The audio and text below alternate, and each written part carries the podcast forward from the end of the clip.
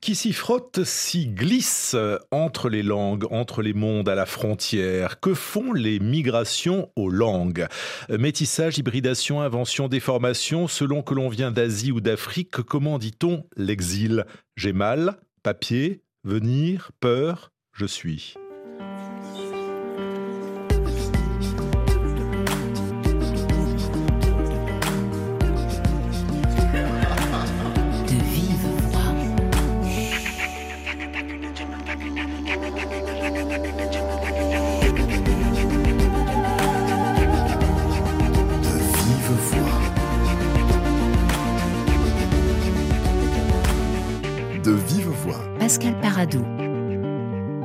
Pendant quatre ans, avec des anthropologues, des sociologues et des sociolinguistes, Marie-Caroline Saglio a mené l'enquête dans les centres d'accueil de migrants ou dans ces territoires d'exclusion que sont les camps, les campements ou les jungles pour analyser la langue, les langues qui s'y parlent et ce qu'elles disent de la situation des migrants.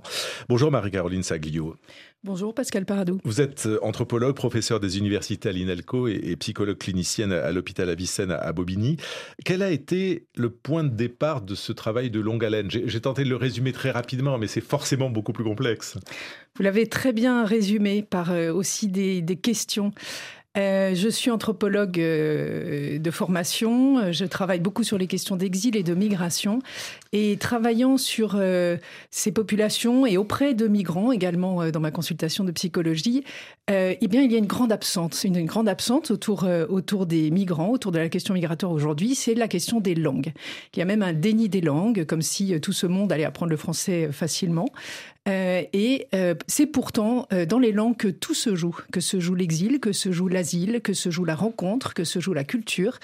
Et voilà le point de départ de ce projet, donc qui rassemble effectivement au départ une vingtaine de chercheurs et qui s'est terminé par une grande épopée finalement, puisque nous étions 70 à la fin du projet, dont des exilés locuteurs de leur langue. Et qui se termine par un livre que vous venez de publier intitulé Lingua non grata. Non grata, ça dit bien à la fois le refus ou le rejet euh, qui est provoqué par euh, ces migrants. Alors, le non est entre parenthèses, vous l'avez remarqué. Donc, il y a eu deux possibilités. voilà, et puis il y a un sous-titre Langue, violence et résistance dans les espaces de la migration. Autrement dit, oui, les langues sont souvent non grata, euh, avec une incapacité par certains acteurs par exemple les acteurs étatiques, d'entendre cette langue et finalement les acteurs étatiques vont préférer des discours administratifs et des formats de langue. Mais il y a évidemment d'autres cadres, dont euh, des cadres d'interaction qui sont ceux qu'on interroge, qui sont euh, l'espace pour une lingua franca, par exemple, euh, ou qui sont l'espace pour des langues familières, des langues maternelles, quelquefois des langues très poétiques. Et là, la langue est grata, bienvenue.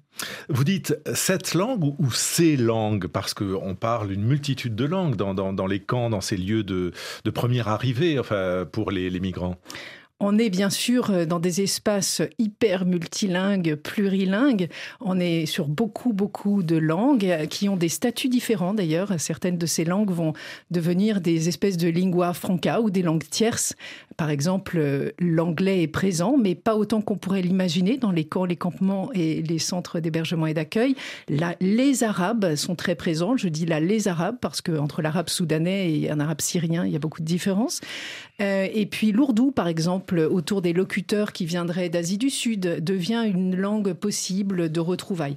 Mais c'est vrai qu'on est sur une multitude de langues et qu'à travers toutes ces langues, euh, nous avons une hypothèse anthropologique hein, et sociolinguistique qui est que euh, se crée finalement un parler de la migration et plus que ça d'ailleurs, un parler des campements. Alors on va parler de ce euh, migralect, puisque c'est ainsi que, vous l'appelez, mais, mais quand même, j'aimerais rester sur, sur l'intention, l'intention de cette enquête et l'intention de, ce livre. J'ai le sentiment que vous voulez sortir, et vous le dites d'ailleurs, du, triptyque euh, diabolisation, criminalisation et victimisation, euh, qui, est le triptyque quand on évoque les, les migrants. vous voulez en fait les écouter Absolument. Vous avez repris un, triptyque qui est celui qui était porté par le philosophe Étienne Tassin qui nous a quittés euh, récemment et qui avait euh, cette euh, vision, elle, prodigieuse de la rencontre. et malheureusement, ce, triptyque, ces assignations, ces catégorisations, hein, finalement, qui, qui réduisent considérablement l'arrivée de cet autre, hein, qui est le migrant aujourd'hui, figure par ailleurs extrêmement politisée, réductrice, fait qu'on n'entend pas sa langue, typiquement. Donc, en repartant de la langue et en repartant de cette première interaction avec, euh, avec euh, cet autre, ce migrant, euh, on repart d'égal à égal, en dehors de ces rapports de domination politisés qui sont ceux en particulier de l'asile, hein, on repart sur d'autres formes de médiation et d'écoute qui sont d'une richesse tout à fait extraordinaire. Donc c'est vrai que le projet était très original, je pense, euh, qui était Repartons de la langue. Euh, il a, il a, ce projet a pris place à l'INALCO, qui est, qui est, le lieu d'étude des langues et des cultures. Euh, cela nous permettait, avec des, spécialistes, mais aussi des acteurs exilés, ça c'est très important à dire, de tenter une autre forme d'écoute de cette présence des langues euh, par la migration. Donc il faut écouter les langues des migrants, mais il faut aussi prendre conscience de notre langue, les mots que nous utilisons, nous, euh, Français, puisque nous sommes en France, euh, pour évoquer ces situations. Et on prend le simple mot de quand. Et on voit bien ce que ça peut évoquer, le, mot camp. Ce n'est pas neutre, ça renvoie à un langage militaire, voire au camp de déportation. Vous le dites très bien, euh, il faut euh, questionner tout ce vocabulaire, tout ce lexique. Euh, on ne se rend même plus compte à quel point il peut être parfois politisé ou formaté par certains discours médiatiques. Hein. On est quand même aujourd'hui dans un discours très sécuritaire par rapport à la question migratoire. Et nous souhaitions sortir de ces cadres, nous souhaitions sortir de ces catégories qui ont un pouvoir pratique, presque performatif hein, finalement, euh, pour emporter euh, l'opinion publique, pour euh, catégoriser un certain nombre de, voilà, de, personnes, alors qu'il il y a une autre forme d'accueil dans cette grande crise de l'accueil qu'on connaît aujourd'hui, qui passe entre autres par la rencontre culturelle et langagière. Euh, et, voilà vraiment un, des objectifs de, notre proposition qui nous a obligés effectivement aussi repenser la place dominante du français dans toute cette histoire. Marie-Caroline Saglio, quatre années ne se résument pas en quelques minutes, donc on se retrouve, on va parler de ce migralect après Jelly Moussa Condé. kwenu yeyingi mevora. Eh, ngi mevora. Kwenu yeyingi mevora dei ah, ngi mevora. Nigili bangi imuna bangri inuna mindei ndara honyi ngunja honyi sogogonyi sefe barafa wulera Fais comme si, fais comme ça, nanani, nanana, patati, patata. Ça, nanani, nanana, patati, patata.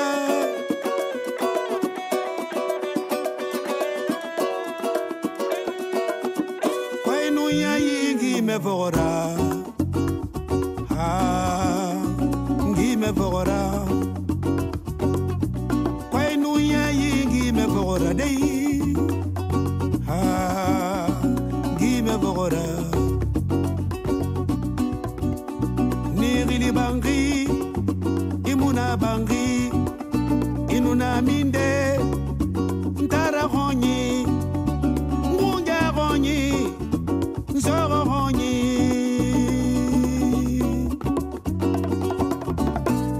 comme si, fais comme ça, nanani, nanana, patati, patata.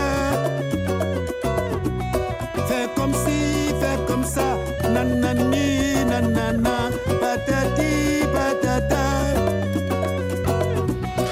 patati, patata. Extrait de Africa de Mama Jelly Moussa Condé en français et en mandincan.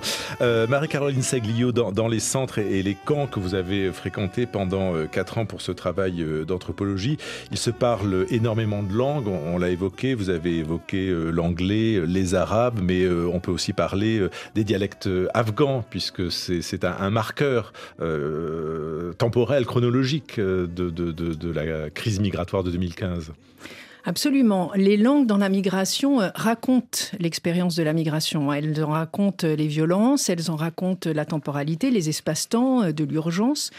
Euh, elles en racontent euh, euh, les géographies, elles en racontent les démographies aussi. Enfin, et c'est pour ça que c'est si intéressant. Donc, en étudiant ces langues et, ce qui était parlé, hein, puisqu'on est vraiment parti pardon, de, la, de la langue orale dans les camps, dans les campements ou dans ces centres d'accueil, en particulier dans trois régions de la France, hein, le bassin parisien et les frontières, donc les frontières avec l'Angleterre qui est toute la, toute la partie du Calaisie dans laquelle euh, nous avons travaillé, et puis euh, la frontière euh, qui est la vallée de la Roya, donc avec, avec l'Italie. donc dans ces zones, qui sont des zones de migration, de passage, de transit, parfois d'installation, on a travaillé sur plusieurs langues, effectivement, qui racontent le moment de la migration. Elles sont très localisées, très situées, pour reprendre un terme d'anthropologie. Et effectivement, on a travaillé surtout autour des langues majeures. Alors, y a-t-il des, malgré les langues, y a-t-il des, récits communs? Y a-t-il un tronc commun entre tous ces hommes et ces femmes euh, qui arrivent euh, d'Afghanistan, euh, de Turquie ou d'Afrique? Alors vous l'avez bien dit, on retrouve les, géographies et les temporalités de la guerre, donc on, retrouve, euh, on retrouve euh, aussi, les, par exemple, les routes de migration. Hein. On, a par exemple une population afghane euh, qui va être plus ou moins majoritaire en fonction de ce qui se passe au pays, et même si c'est une population particulièrement, les migrations transnationales caractérisent les migrations afghanes, mais qui par exemple, elle va souvent passer par l'Allemagne et donc va au, passage attraper un certain nombre de vocabulaires allemand. on retrouve comme ça, c'est très intéressant, des, des, dans les langues, les passages. Et alors, est-ce qu'il y a des, des, récits communs? Oui, il y a des récits communs qui sont portés euh, par euh, euh, les traditions culturelles, par exemple les traditions culturelles du voyage, qui peuvent parfois positiver des départs, pourtant des départs souvent contraints, contraints par des exils forcés, par des violences, etc. Mais on retrouve ces imaginaires, l'imaginaire du voyage, on retrouve l'imaginaire de l'aventure, et le terme d'aventurier est un terme qui est souvent mal compris en France, qui est très employé, euh, par exemple, dans l'Afrique de l'Ouest, hein, euh, dans ce, français je, fais l'aventure, euh, et qui, en même temps, place la question de l'incertitude et quelquefois de la mort euh, directement dans une expérience qui va être celle de la traversée. On retrouve euh, aussi dans, tous ces, dans tous ces récits euh, la violence de la perte. Chacun de ces voyages, c'est un grand voyage avec une famille qu'on a laissée derrière, un pays qu'on a laissé derrière, donc la nostalgie du pays. Et j'ai envie de dire, là où on a été frappé et même bouleversé hein, de, de, voir ces récits, eh bien, ce sont dans les inscriptions, les 8000 inscriptions qu'on a relevées dans le camp dans le camp, pardon, dans le centre de la chapelle, le centre de premier accueil qui avait été ouvert entre 2016 et 2018. Nous avons travaillé donc à Paris, porte de la chapelle, euh, et qui, euh, et qui euh, était un lieu en particulier les chambres, les armoires, les, les, matelas, les draps, les murs, d'inscription, d'inscrire, d'empreintes de ces récits, de ces récits de l'exil, qui avaient, oui, pour certains, beaucoup de choses à voir en commun. Alors, on parle des différentes langues que l'on entend dans, ces camps ou dans ces centres. Euh, le français, vous dites pas tant que ça. Euh, or, pourtant, il y a quand même beaucoup de migrants euh, africains. Est-ce que cela veut dire qu'ils parlent d'autres langues que le français, alors qu'on considère que tout Africain doit parler français? Et ça, c'est le petit soupçon de colonialisme ou en tout cas une Afrique coloniale. oui, voilà, c'est ça. C'est très intéressant votre question. dans les les pays dont sont originaires une partie des migrations contemporaines, hein, très contemporaines. Je pense à la Guinée-Conakry, je pense évidemment au Mali, au Sénégal, etc., etc. Bref, aux Ivoiriens. Toutes ces, toutes ces, toutes ces migrations, et c'est une partie du Cameroun, toutes ces, toutes ces personnes qui arrivent connaissent le français, évidemment la langue de, ou de l'administration pour certains, ou, ou de l'école, ou et de l'école. mais ce n'est pas leur langue maternelle. Hein. Euh, et, très vite, euh, lorsqu'on est avec un compatriote, on va passer euh, au Peul, au Embarras, au Malinké, etc. et donc, ce qui est, ce qui est, la, langue, la langue française demeure la langue administrative, qui est aussi la langue dominante, qui est aussi la langue qu'on va leur imposer en France.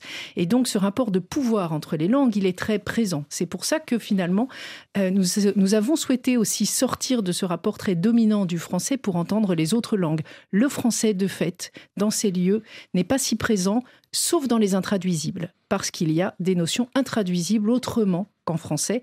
Et là, c'est surtout du vocabulaire administratif dont je parle, c'est-à-dire un récépissé, la préfecture, Etc, etc. Alors en tout cas, quelles que soient euh, les langues et quels que soient les, pays d'origine, euh, vous dites dans ce livre euh, Lingua non grata que l'exilé perd sa langue maternelle toujours comme habitat symbolique. D'où l'importance d'entendre cette langue maternelle, comme l'a demandé euh, Charlie Dupio à quelques migrants. Je m'appelle Jules Frédéric Benganseke, je viens du Cameroun.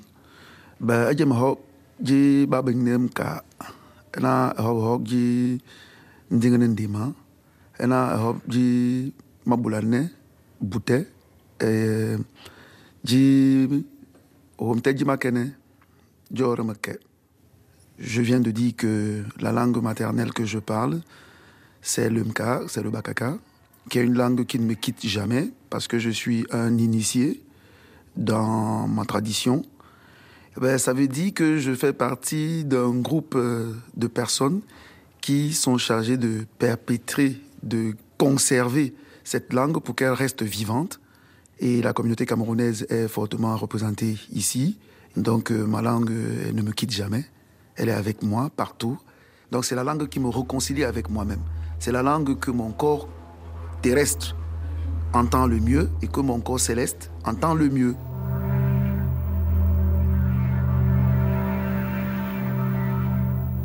Marie-Caroline Saglio avec euh, Jules Frédéric, qui est un de vos étudiants. Hein. Mhm. Euh, on est dans une logique de, communauté parce que lui, il arrive, mais euh, les Camerounais sont déjà installés en France depuis plusieurs générations pour le cas. Ce qui n'est pas vrai pour toutes les, catégories de migrants. Il y a quand même euh, dans la migration et dans les possibilités de migration souvent euh, des réseaux migratoires euh, qui permettent aux personnes de, s'installer, même si dans beaucoup d'histoires et d'expériences individuelles, l'arrivée est, violente. L'arrivée en France est souvent une grande expérience de solitude. Hein. Mais, la voix qu'on a eue, celle de, Jules, le témoignage de Jules Frédéric, je fais une toute petite parenthèse pour dire quand même que cette grosse aventure collective, hein, euh, elle, a, été permise précisément par, euh, par des, des, personnes comme, comme Jules Frédéric, autrement dit, des, locuteurs de ces langues, des personnes qui ont l'expérience de la migration et de l'exil, euh, pour nous rendre compte de cette importance de la langue. Et mm, à ce propos, euh, ce, livre a, permis aussi de, de monter typiquement euh, ce diplôme universitaire qui rassemble des médiateurs interprètes qui apportent des langues qu'on ne connaît pas. on est souvent, nous, en France, sur des grandes langues. On est sur l'arabe, le pashto, le dari euh, mais il y a euh, toutes ces langues qui sont les langues maternelles, qui sont parlées effectivement par de plus petites communautés en termes numériques, en tout cas sur le territoire français, et qui sont d'une richesse tout à fait extraordinaire. Oui, parce que dans ces camps euh, et dans ces centres, il est bien sûr question de traduction. Nous avons besoin où ils ont plutôt besoin de, traducteurs, mais vous, vous préférez le terme de traduisant, parce qu'en fait, tout le monde s'y met à la, traduction. Ce n'est pas juste l'interprète, c'est celui aussi qui euh, bidouille d'une certaine façon entre les langues. Oui, on a besoin, l'administration a besoin de traduction et d'interprétariat. Donc traduction pour l'écrit, interprétariat pour l'oral. Euh, mais euh, nous sommes loin, en fait, euh, de, dans ce type d'interprétariat qui est avant tout un langage informatif hein, dont a besoin l'administration. nous sommes loin de, de formes, vous appelez de bidouillage, je vais préférer le mot de bricolage qu'employaient les Strauss avec bonheur. Autrement dit, des formes extrêmement créative euh, pour garder euh, finalement euh, aussi la, richesse culturelle de ces échanges. Et il, y a des très beaux mots de, notre collègue philosophe de Calais qui, dit que lorsqu'arrive un, un, migrant dans ces, dans ces jungles, et à l'époque elle parle de Calais, Sophie Gigot dit que la première chose qu'on va rechercher finalement, c'est un peu de familiarité. Et cette première familiarité, elle est quand même dans la langue. Même si, pour certains, retrouver la langue qu'on a essayé de quitter pour X raisons de violence, quelquefois n'est pas toujours facile. Autre exemple d'exilé qui vit entre deux langues avec euh, ce jeune Afghan euh, rencontré par Charlie Dupio. Je m'appelle Humayoun Ebrahimi, je viens d'Afghanistan. Euh, je parle presque six langues. ma langue maternelle, c'est Pashto Ndari. زهفغانی ما خوینسانی ما آخر والی می وجنی خو حیرانی ما آخر والی می وجنی خو حیرانی ما Ça veut dire euh, je suis afghan, je suis un homme et c'est une surprise pour moi. Pourquoi tu me tues C'est une chanson aussi, Pashto. En quoi c'est différent de chanter dans, dans votre langue maternelle Il euh, n'y a pas de frontière en musique mais ça me touche beaucoup pour ça que je suis très à l'aise pour comprendre.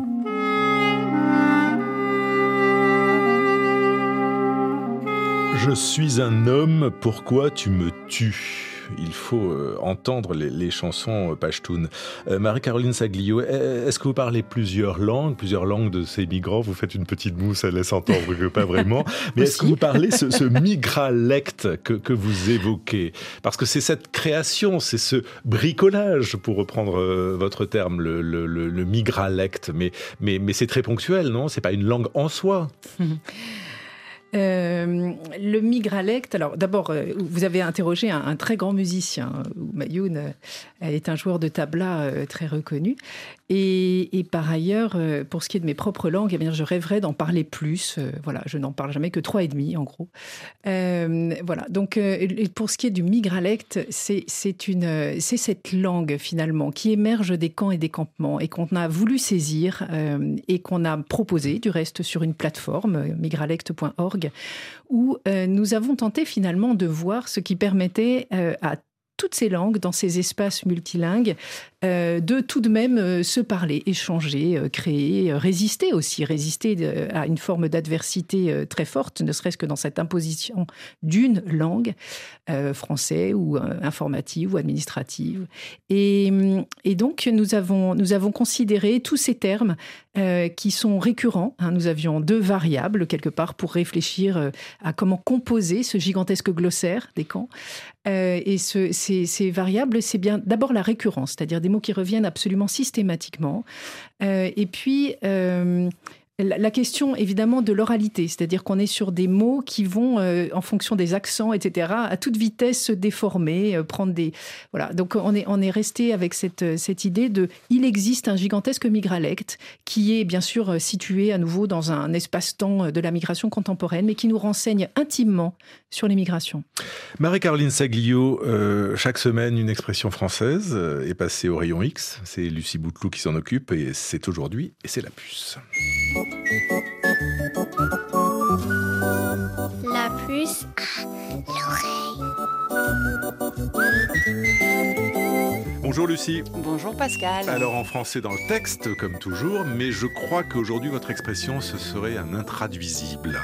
C'est vrai, je ne sais pas trop comment je pourrais traduire l'expression du jour en arabe ou en farsi, puisque nous allons aujourd'hui aborder ne pas se moucher du coude avec Jean Pruvot. Ne pas se moucher du coude, avouez que la formule est un Elle peu, est un peu euh, oui, cocasse. et cocasse. Donc comme je vous le disais, on revient tout de suite dessus avec Jean Pruvot, mais en attendant... Les enfants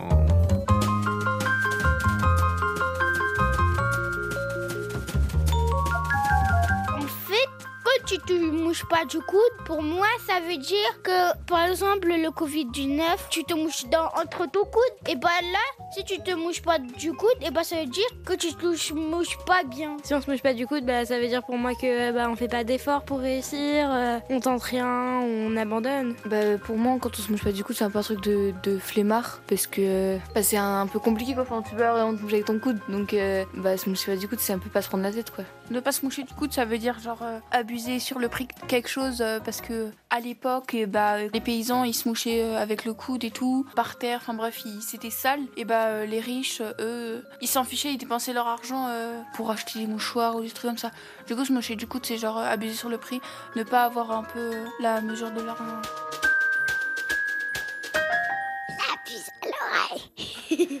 Alors, Jean Prévost, ne pas se moucher du coude, qu'est-ce que vous pensez des propositions des enfants? Ben, Comme d'habitude, euh, il y a un certain nombre de réflexions qui sont très près de la réalité. Quand une petite fille évoque les riches et les pauvres, euh, ça en est vraiment très juste parce que c'est quand même un peu ça. Celui qui est riche et qui se mouche pas du coude, qui méprise le pauvre. Est-ce que vous pouvez nous donner le sens de cette expression? Ne pas se moucher du coude, il faut préciser que cette expression est utilisée à la négative. Oui, alors c'est se croire important. C'est euh, alors c'est ne pas se prendre pour quelqu'un de rien. Oui, c'est ça. C'est à la négative. C'est-à-dire moucher du coude, si on prenait cette partie de l'expression, ça c'est quelque chose qui est anormal. Donc ne pas se moucher du coude, c'est être mieux que quelqu'un qui fait quelque chose d'anormal. Et donc on est là euh, avec un instinct de supériorité marqué, je, ne me mouche pas du coude. Alors je ne le dirai pas de moi, parce que euh, si vous voulez, ça serait euh, mal compris, mais on peut dire de quelqu'un, on le voit tout de suite, ah, il se mouche pas du coude. En gros, il fait le malin, en gros, il se prend pour quelqu'un. Et avant de se moucher du coude, on se mouchait donc Du pied. Mais c'était plus une allusion aux acrobates qu'on voyait dans les rues au Moyen Âge, qui faisaient des contorsions et qui auraient pu se moucher avec les pieds. Euh, les acrobates, pour ne pas dire les saltimbanques, pour ne pas dire euh, les gens de rien, comparés euh, justement aux nobles qui passaient par là et qui assistaient au spectacle. Alors ça, c'est une des interprétations, effectivement. Mais on mouchait aussi une bougie. Moucher du pied quelqu'un, c'était le mépriser. On mouchait une bougie pour dire qu'on l'éteignait. Voilà, c'est ça. Est-ce que c'est une expression qu'on peut utiliser lorsqu'on parle de quelqu'un qui utilise des tarifs prohibitif, comme le disait une petite fille? Alors je le crois, oui. Euh, ah bah lui, il se mouche pas du coude avec ses tarifs sur l'huile oui, c'est ça, c'est ça. C'est d'ailleurs, euh, c'était une très belle réflexion de cette petite fille. Qui plus est, euh, si vous voulez, c'est souvent celui qui attribue une valeur surestimée à ce qu'il vend. Je le dirais facilement chez un brocanteur. et quand nous sommes là devant toute une série d'objets, on demande le prix, et hop, le prix est faramineux. On vous vend une cocotte minute à 300 euros, et vous dites non, bah, il se mouche pas du coude.